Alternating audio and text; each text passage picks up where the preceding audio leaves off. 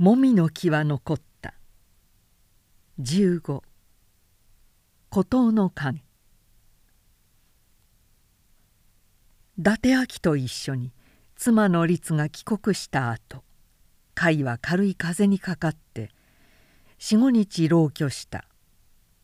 9月2日に仙台へ派遣される幕府の国目付が将軍の住印を持って伊達家の桜田本邸へ来た。国目付は津田平左衛門柘兵衛門という二人。住印は将軍家綱の花王で朱印より重いものである。亀千代は抱き森に抱えられて表広書院で人に会い住印を受け取った。これは幕府が公式に亀千代を伊達家の当主と認めたことになるので。伊達家では一般こぞって安堵するとともに祝いの縁を張った。甲斐は住院受領の席へも出なかったし主演にも出なかった。柴田蔵之介は早ければ12月遅くとも正月には出府するはずでそうすれば甲斐は船岡へ帰ることができる。彼は松山の茂庭皐月にその旨を手紙で知らせまた同じ意味の手紙を2通書いた。一つは船岡で山盛りをしている与五兵。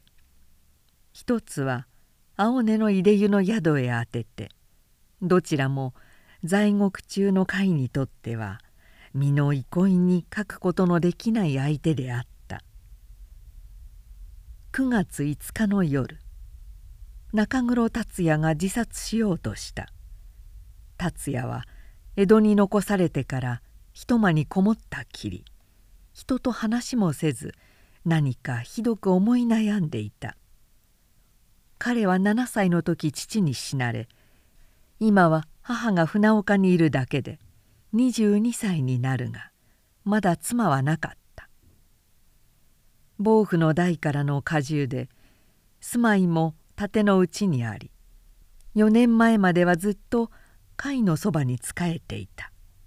達也は色が白く眉が濃く面長で淡麗な顔立ちだった。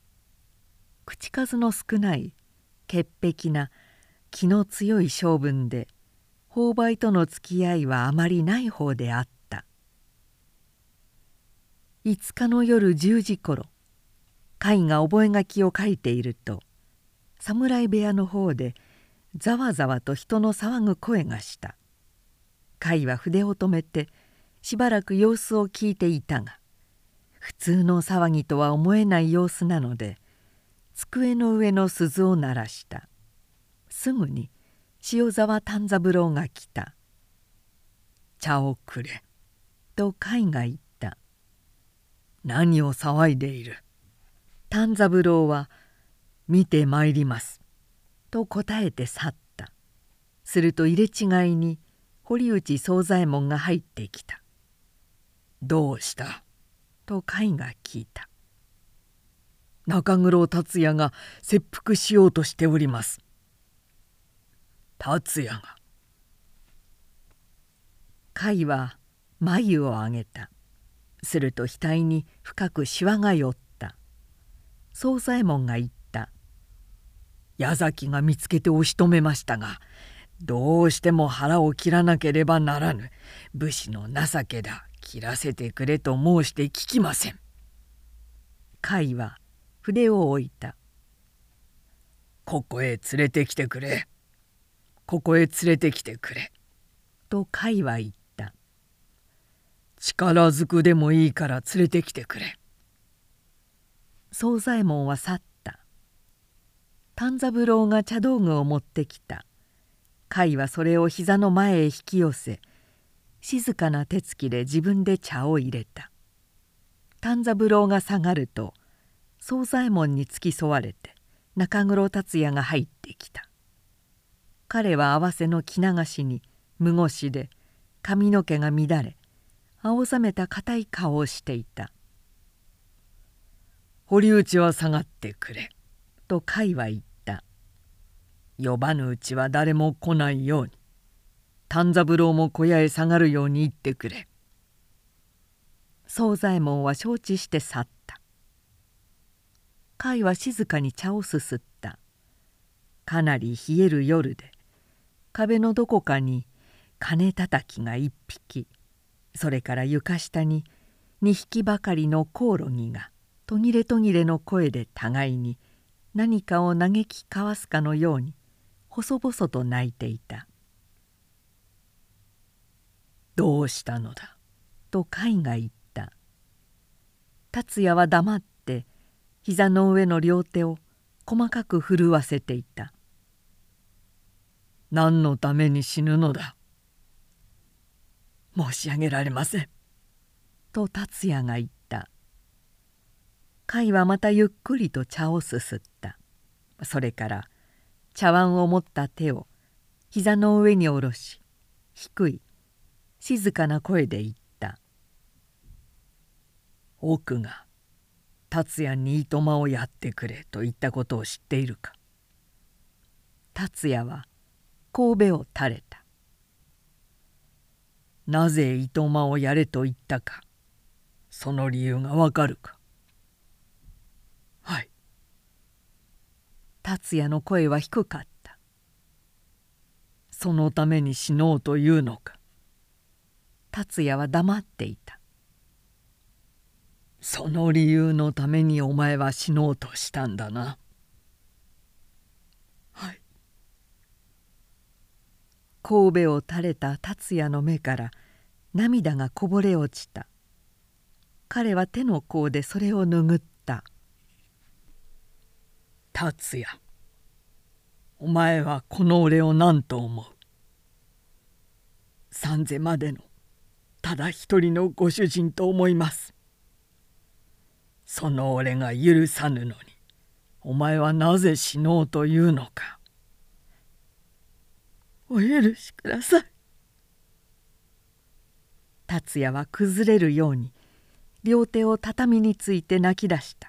そして泣きながら言った「理由も申し上げずお心に背いて死ぬのは不忠の限りですがどうしても生きてはいられないのですどうして生きてはいられないわけがあるのです」。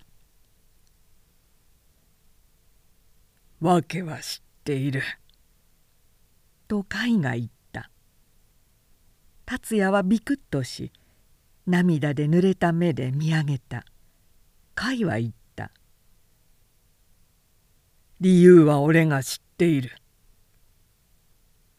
甲斐を見上げた達也の顔は疑いと恐れのためにこわばった「だからお前が自殺しようとする気持ちもおよそ察しがつく」と甲斐は言った。他の者なら別の手段を取るだろうがお前は自分で死ぬ覚悟を決めた。お前は自殺するのが最もいい方法だと考えたのだろう。俺はお前の性分を知っている。そう思い詰めた気持ちもよくわかる。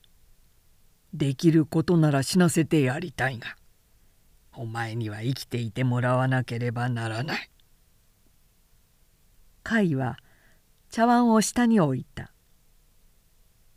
どんな場合でも生きることは死ぬことより楽ではない。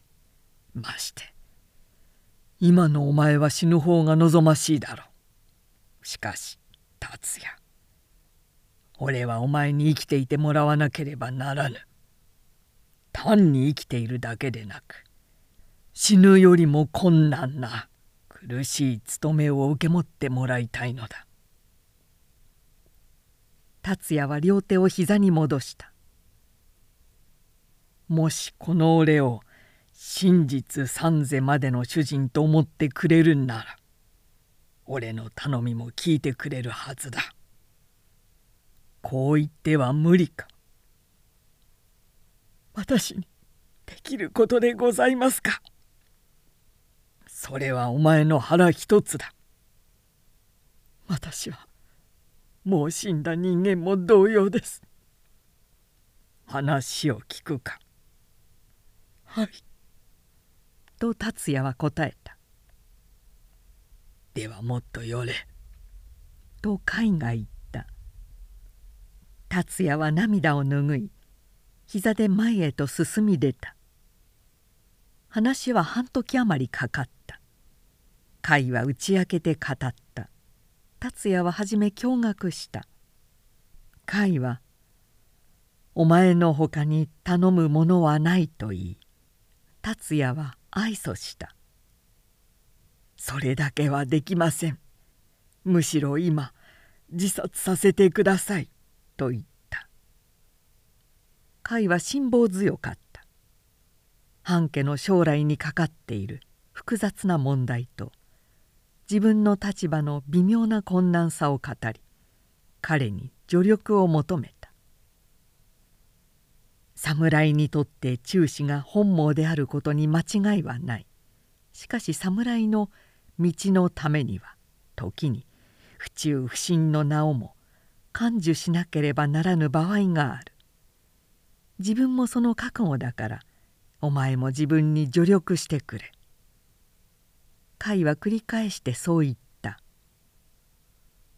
達也はついに承知した「俺を憎め」と甲斐は言った「俺の頼みは無法なものだ。しかしどうしてもそうしなければならない」ということは分かってくれるだろう。はい。と達也は神戸を垂れた。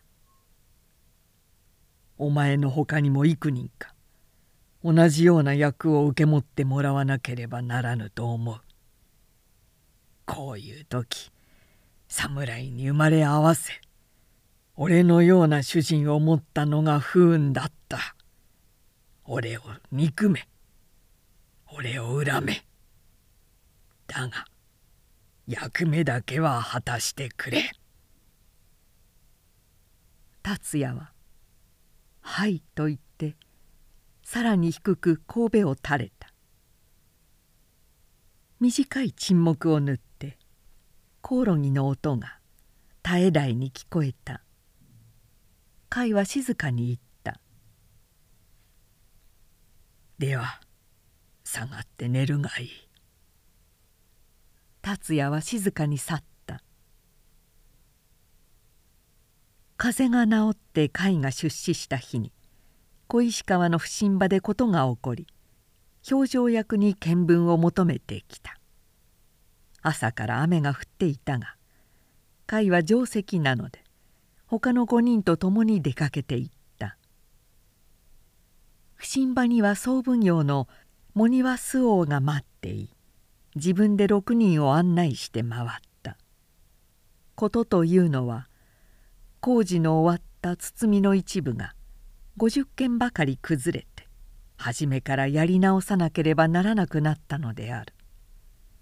これは命ぜられた期日に遅れるばかりでなく費用のかさむ点で一般にとって大きな打撃であった堀武神は伊達家にとって大変な重荷だった神田川の筋貝橋から西へ遡りお茶の水の堀吉祥寺橋小石川橋を経て牛込御門土橋に至る間それまで堀型のあったのをさらって深く掘り下げ船の運送ができるようにするのだがこの長さ660軒幅30軒深さ2軒半掘り上げた土で両岸の土手を築くという大きな工事であった。高一万石について土工妊婦100人というつもりだから62万石で6200人幕府は人数だけの淵米を支給しあとは全部伊達家の負担だった。それで全藩士に火薬金が課されたが難工事のために妊婦の賃金を次々に増やさなければならない。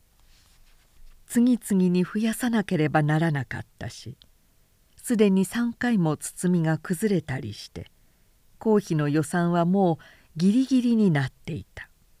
そこへまた50軒余も包みが崩れたのである。案内して回る不審奉行茂庭周防をはじめ後藤孫兵衛真山行部そして目付役の里見十左衛門や北見彦右衛門など誰一人物を言う者がなかったし6人の表情役も短足するばかりであった。見聞のあと吉祥寺橋の小屋場で一刻ほど話し合った。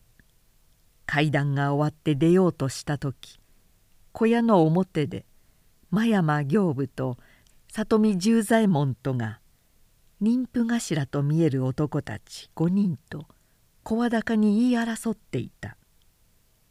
甲斐が立ち止まったのを見て里見十左衛門が寄ってきた「人足どもがちんましを求めてきたのです」と十座が言った「寒さに向かうし水に入る仕事で現在の賃金では妊婦に出るものがない一日金一部にしてくれなどと無法なことを言うのです。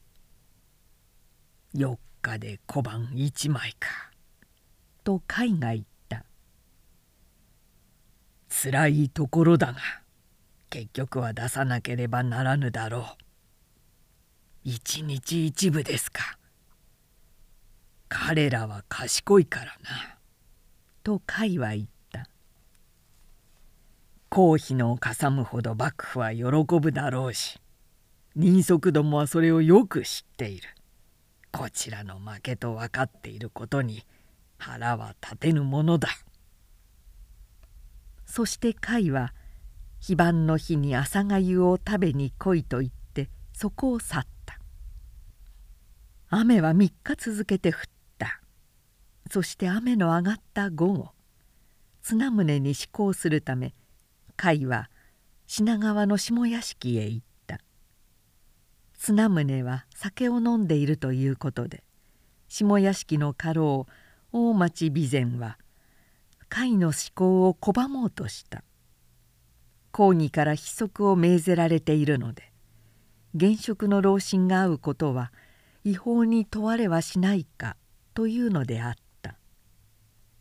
会は穏やかにうなずきごくさりげない調子で亀千代君に家督の許しがおり将軍の住院まで受領したのだから綱宗公は隠居ということになったはずである。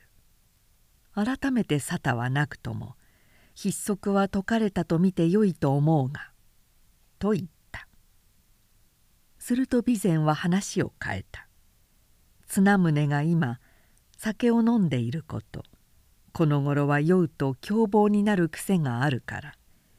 酔っていない時に会われたらどうか」と言った。甲斐はやはり逆らわずに「酒はたびたび飲まれますか?」と聞いた「ほとんど連日連夜です」と備前が答えた「それではあなたも大変ですね」その度に乱暴なさるのですか？いやその旅とも限りませんが何か気に入らぬことがあるとか常に会わない人に会ったりすると興奮して凶暴になるようです」と備前が言った「私は近く五番秋で国へ帰ることになるようです」と海が言った「そういうご様子では」またと言ってもいい折はなさそうですからおいとまごいのために今日お目通りを願うとしましょう。立ってと言われるならやむを得ません。どうぞお取り次ぎください。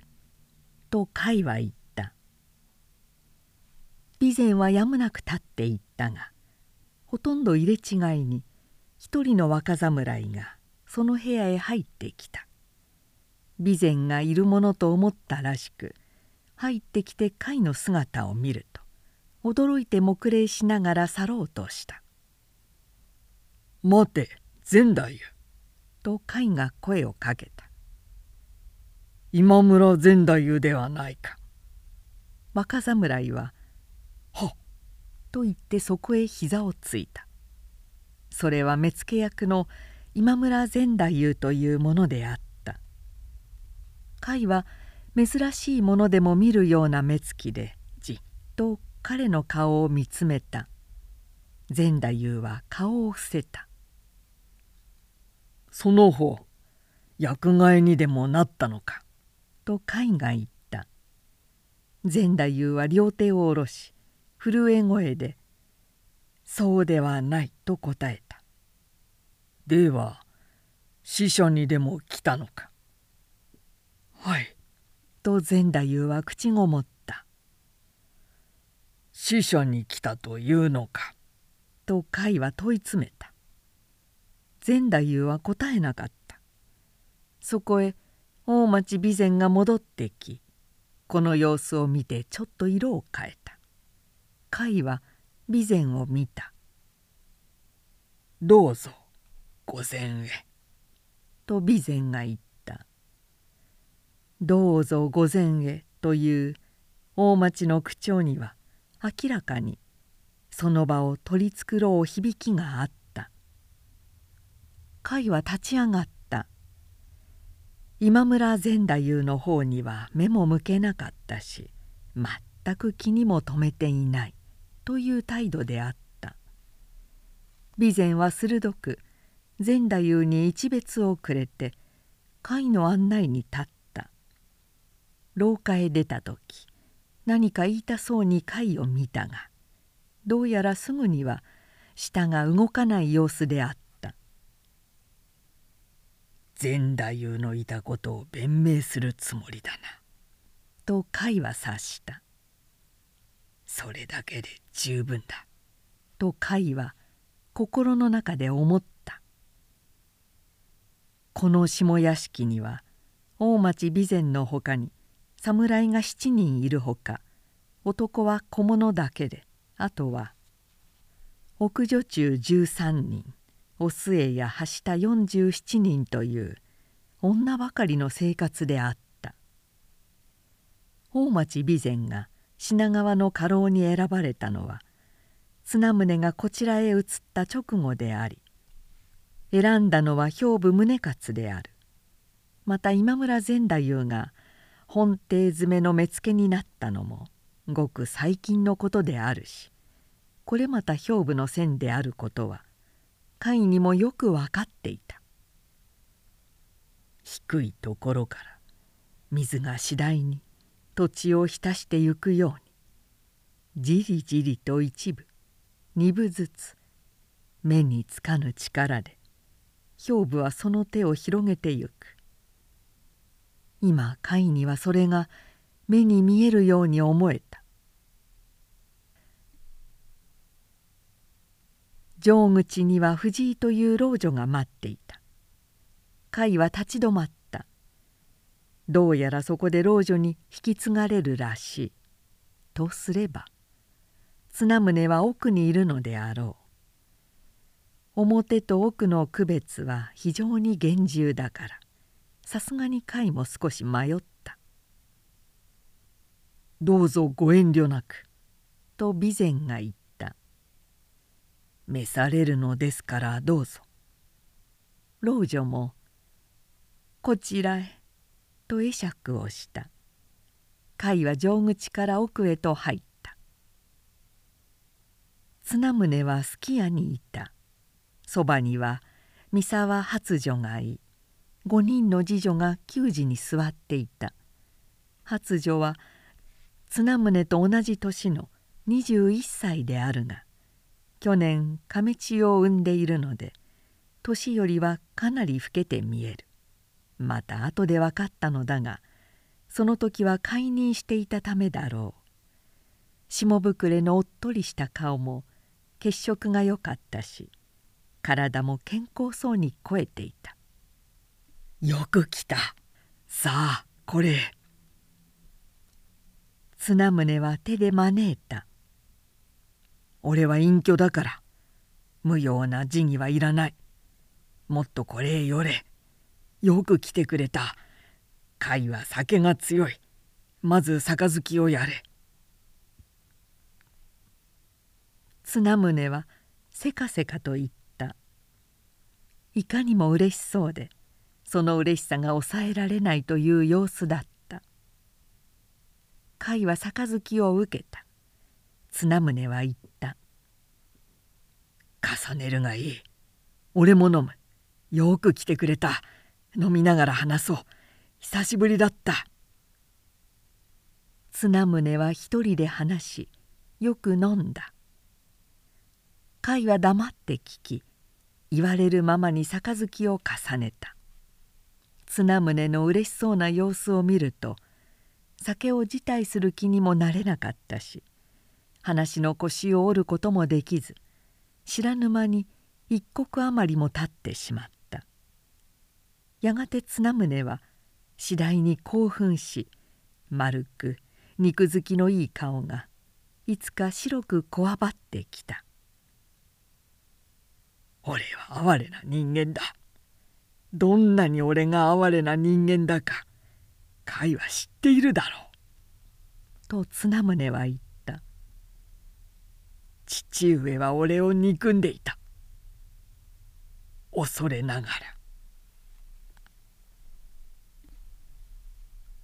甲斐は止めようとした。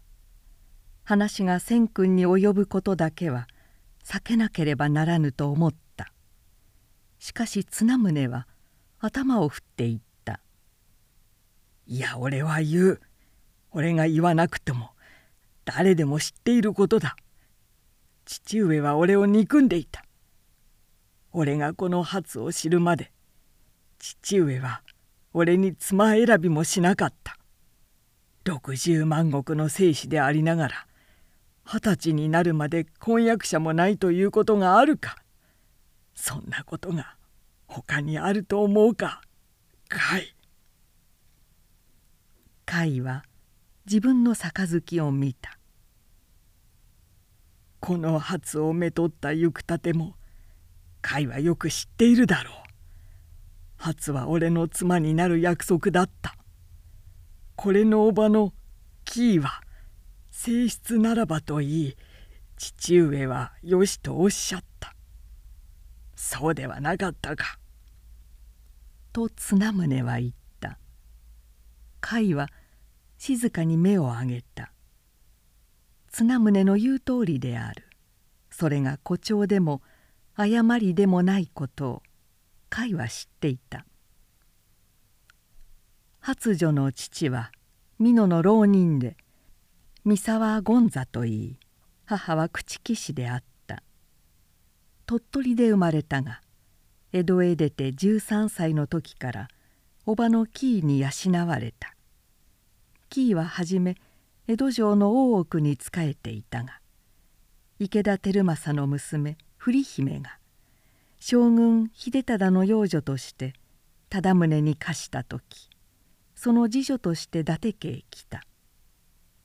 初女はその手元で育てられたもので綱宗が妻に欲しいと求めた時キーは「ご正室ならば」とはっきり言った。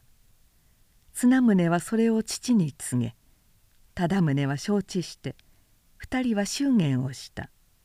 だが祝言の杯を交わしただけで正式な披露はなく結局発女は側室ということになった。そればかりではない」と綱宗は続けた「父上は亡くなる直前まで家督の決定をなさらなかった」「周王が病床へ行くたびも参り折檻を重ねた上でようやく承知をなすったのだ」これも甲斐は知っているだろう。父上は俺を憎んでいた。憎まぬとしても疎んじておられた。またそのことが俺をこの哀れな境遇に追いやったのだ。わかるかかい恐れながら観戦殿様についてこれ以上伺うことはできません。と海が言った「これ以上なお仰せられるなら私はおいとまを頂戴いたします」。いや返さぬ。帰れもしないはずだ。と綱宗は言った。俺が心を打ち明けて話せるのは周防と甲斐の二人だけだぞ。筆足になって以来周防にもその方にも会えない。呼ぶこともできず手紙をやる頼りもない。今久方ぶりに会ってこの胸にたまっている思いを聞いてもらおうとするのに耳を塞いで帰ることはできないはずだ。会にはそうはできぬはずだぞ。綱宗の声が震え貝を見つめる目は潤みを帯びてキラキラと光った貝は目を背けた「それでも帰るというか」と綱宗が言った「その方までが俺から背くならもう何も言うことはない。帰るなら帰れ」原田様。と発女が言った。甲斐はうなずいた。ご機嫌を損じて申し訳ございません。と甲斐は言った。観戦殿様のことさえ仰せられなければ喜んでお話を承ります。事実であってもかいかような事実があろうともです。その方恐れているな」と綱宗は言った「その方は事実を知っている。俺がなぜ筆足になったか。その裏にどんな策略があったか。その策略が誰の手から出たものか会にはよく分かってるはずだ」。お部屋様。と甲斐は発情を見た。人払いの必要はないか。という意味である。発女は寂しげに微笑し「どうせ同じことです」という意味のことを言った「もちろんだ。聞くなら聞け」と綱宗は高声になった「俺は身を慎んでいた。酒もずっと飲まなかった。それがどうして酒を飲み出したか。誰が飲むきっかけを作ったか。恋は知らない。恋はその時船岡だった。私も聞いております。浜屋敷のことをかお関から遠い橋に里見十座が詰めておりました。遠くでわかるか？と綱宗は強く言った。浜屋敷は不審祝いであった。祝宴が設けられて俺が杯を3つで置くと大学が飲めと勧めた。もう家督も済んで60万石の主になったのだ。今こそ誰にはばかることもない。十分に飲めと勧めたのだ。十座はそれを知っていたか。彼はそのように申しました。俺は弱い人間だ。特に酒に対して弱い人間だということは俺自身がよく知っている。だから慎んでいたのだ。綱宗は言った。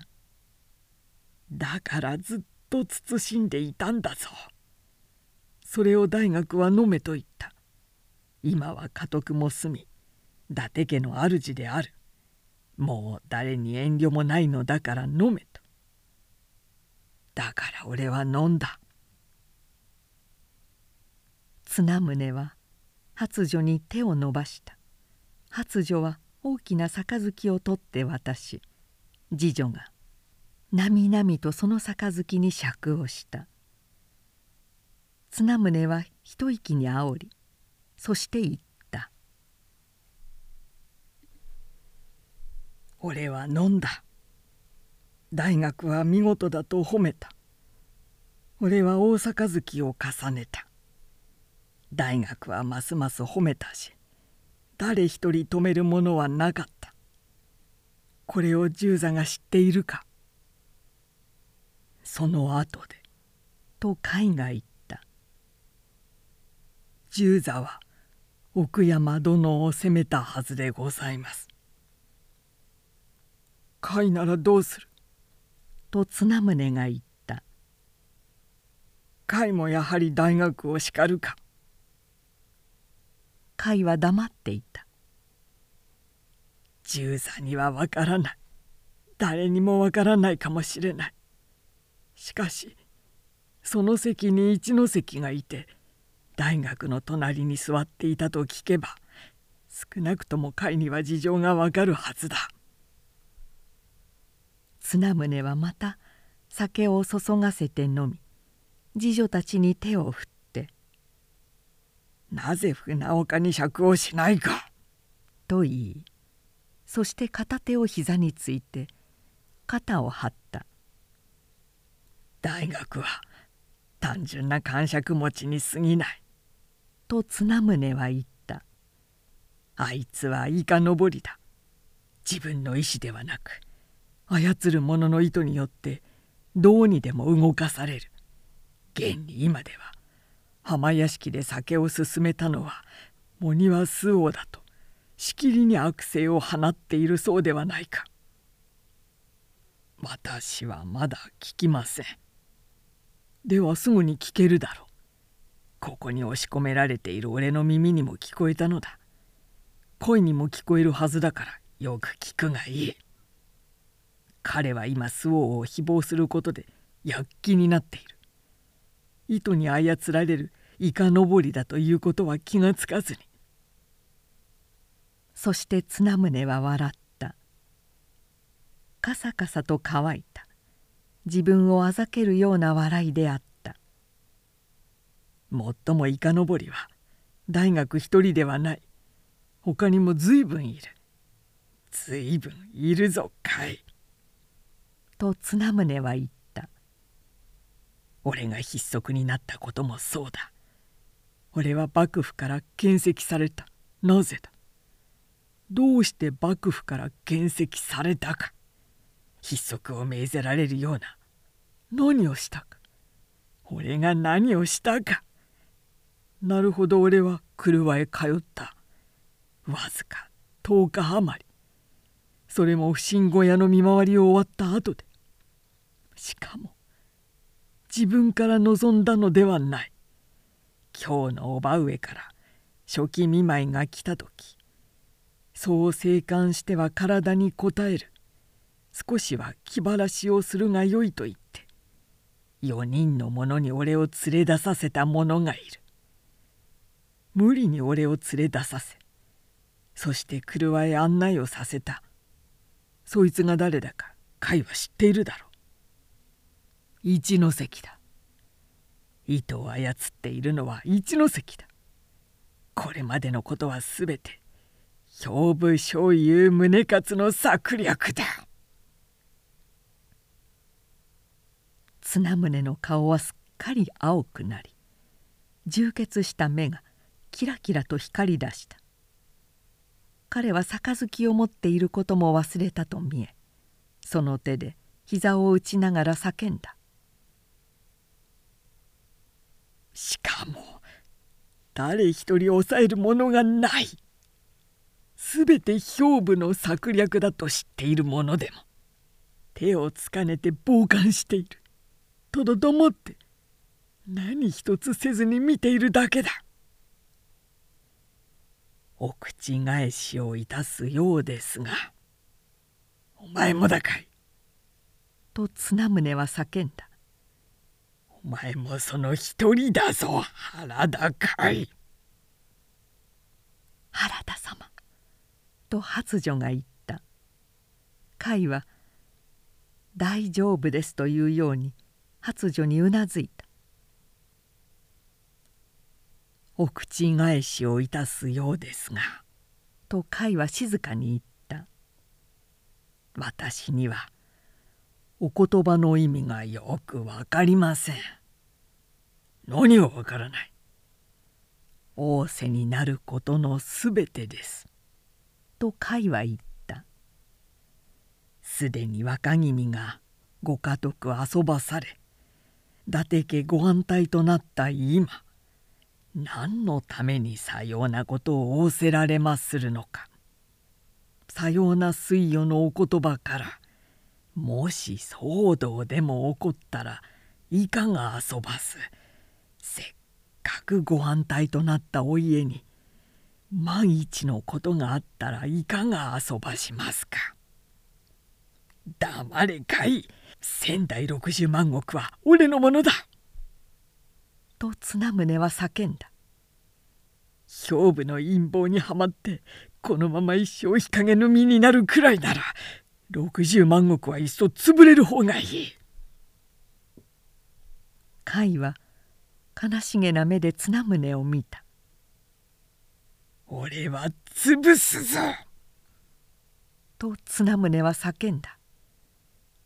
何の60万石？俺が見事に取り潰してみせる。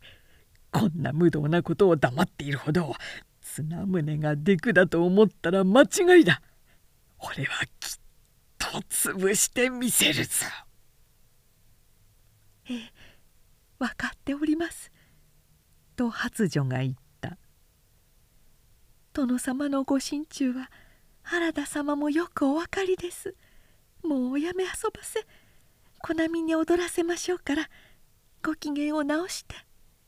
黙れ。甲斐に何がわかる。綱宗は「こいつに」と言い持っている杯を甲斐に向かって投げつけた。甲斐はよけなかった。杯は彼の胸に当たりそれから禅の上に落ちて音を立てた「こいつも一味だ!」と綱宗は怒号した。甲斐も兵部の一味だ。俺が成敗してくれる。配当持て原田様。と発女が叫んだ。綱宗は立ち上がり後ろにあった刀掛けから刀を取って抜いた「原田様どうぞ早く」と発女が叫んだ。甲斐は動かなかった。発女に「大丈夫です」とうなずいたまま片手に杯を持って座っていた。綱宗は抜いた刀を持って上段から降りてきた。逆上のため目はつり上がり乱睡しているので足元が決まらなかった「殿様!」と老女の藤井が叫んだ。そして綱宗を追ってきてその腕にすがりついた。綱宗は振り離した「かい動くな!」殿様。藤井が再び取りすがった。綱宗は激しく突き飛ばした。藤井はよろめいて膝をつきながら「原田様お逃げください」と悲鳴を上げた。発女は泣いていた。冗談の自分の席に座ったまま彼女が両手で顔を覆っているのを甲斐は見た。甲斐が動かないので綱宗は切りつけた。もちろん切るつもりはなかったろう。甲斐は上体をひねって無造作に綱宗の右手をつかんだ。綱宗は身をもがいたお静まりください」と甲斐が言った。綱宗が叫んだ「手向かいするか!」お静まりください。綱宗は「おのれ!」と言って足を上げた。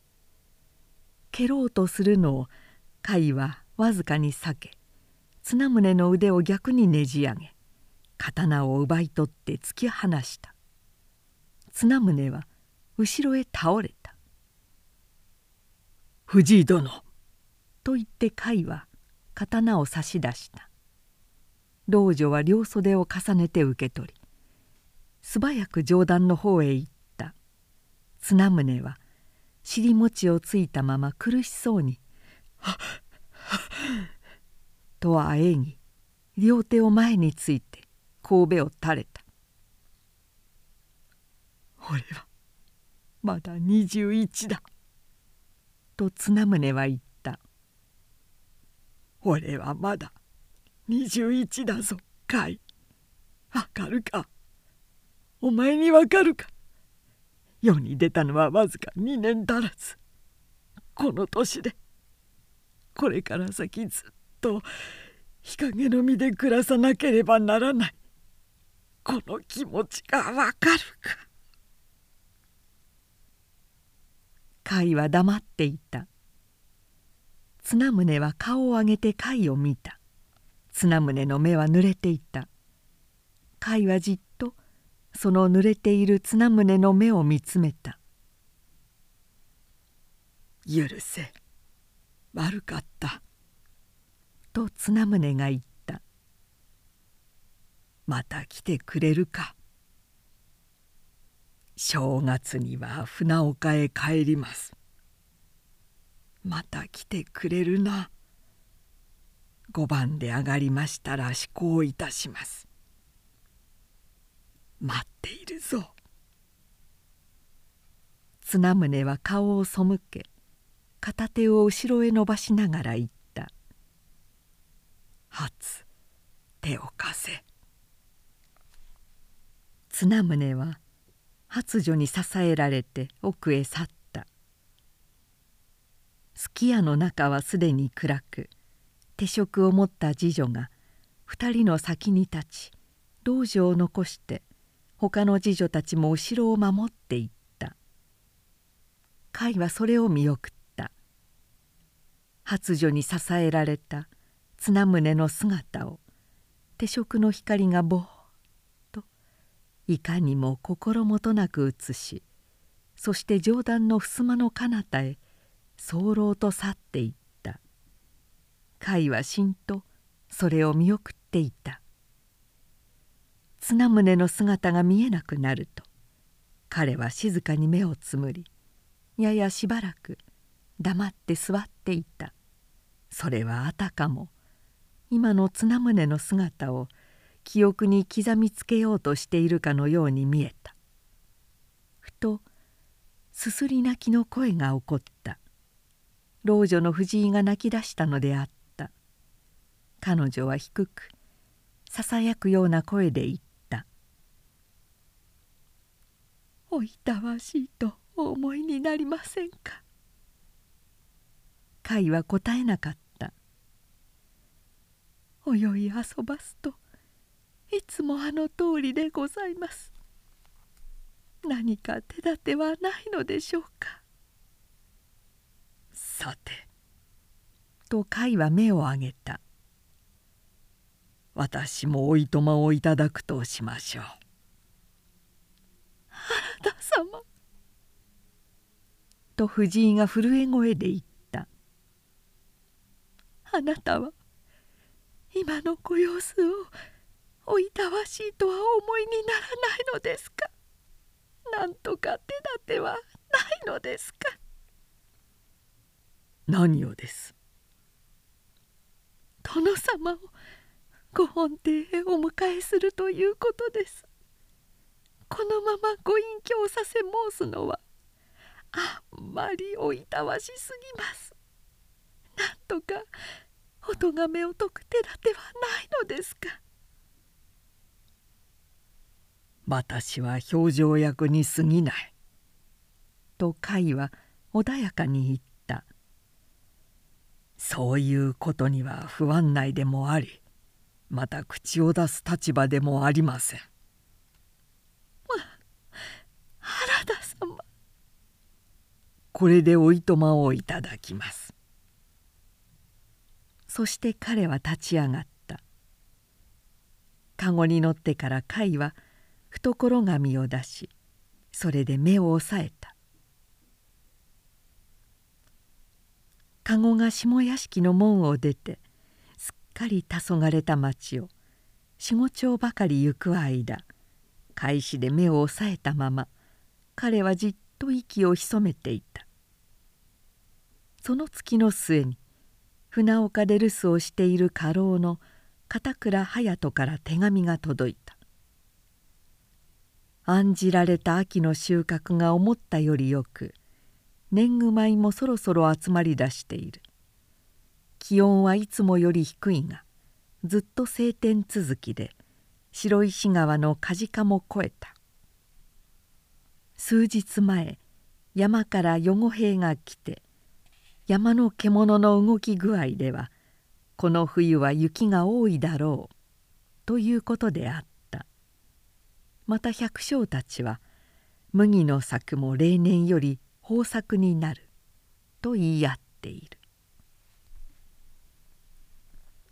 幕府から国目付が来るので自分は仙台へ行ってきた。到着したのは11日で当日は御一門御家老町奉行までが浅上下で河原町まで出迎え自分もそれに加わった。宿所へ案内したのは柴田殿。富塚殿であった。あくる12日国目付の招きで御一門御一家御一族が宿所に行き国目付から将軍家牧員宝書の披露があったがこれにはご家老方は出なかった。22日屋上二の丸において両目付の供応があり自分も接待に出た。お商売は涌谷様。両目付に随行してきた。中里道作という医者と都玉限定とで林の座興があった。縁のあと両目付を本丸へ案内しそれで経王は終わった。涌谷様は23日に領地へ帰られ自分はそれを見送ってから船岡へ帰った。お留守は他に変わりもない。奥方はじめ小四郎様もご息災であるし万事平穏に行っている。隼人の手紙はそう結んであった。その月はことが多かった。兵部醤油宗勝と右京之助宗義の二人に亀千代の後見役として諸領加増のことが決定した。兵部は1万石余りのところ3万石に増され宇田川橋の本邸のほかに飯倉河原家町に中屋敷麻布新堀に下屋敷をもらいその子の一の神は河原家町の中屋敷へ移った。田村右京は元栗原郡岩ヶ崎で1万5千石だったが名取郡岩沼に所替えしてやはり3万石となり愛宕下に屋敷をもらった。右京は綱宗の処刑で年も3歳上であった。両貢献の画像が決定した後家老の任命について兵部と右京から提案が出た。首相者は兵部で右京はそれに引きずられたらしい。柴田蔵之助と富塚蔵之助が候補に上がり3,000石ずつ加増という条件を兵部からつけてきた。そこで三家老と四表情役の間に合議があり橘飛騨守に相談の上2人を家老に加えることが決まった。柴田蔵之助は承知した。彼は留郡舞や3,000石の建主であったがこれで6,000石の家老となり名も劇友興と改めた。富塚蔵之助からは任命は受けるが画像は辞退すると断ってきた。自分の知行は2,000石を超え財用は十分に足りている。もし画像されるなら陽君がご成人の上で頂戴したい。ということであったがしかし結局は和夫も承知し2人は家老に就任した。そして10月になった。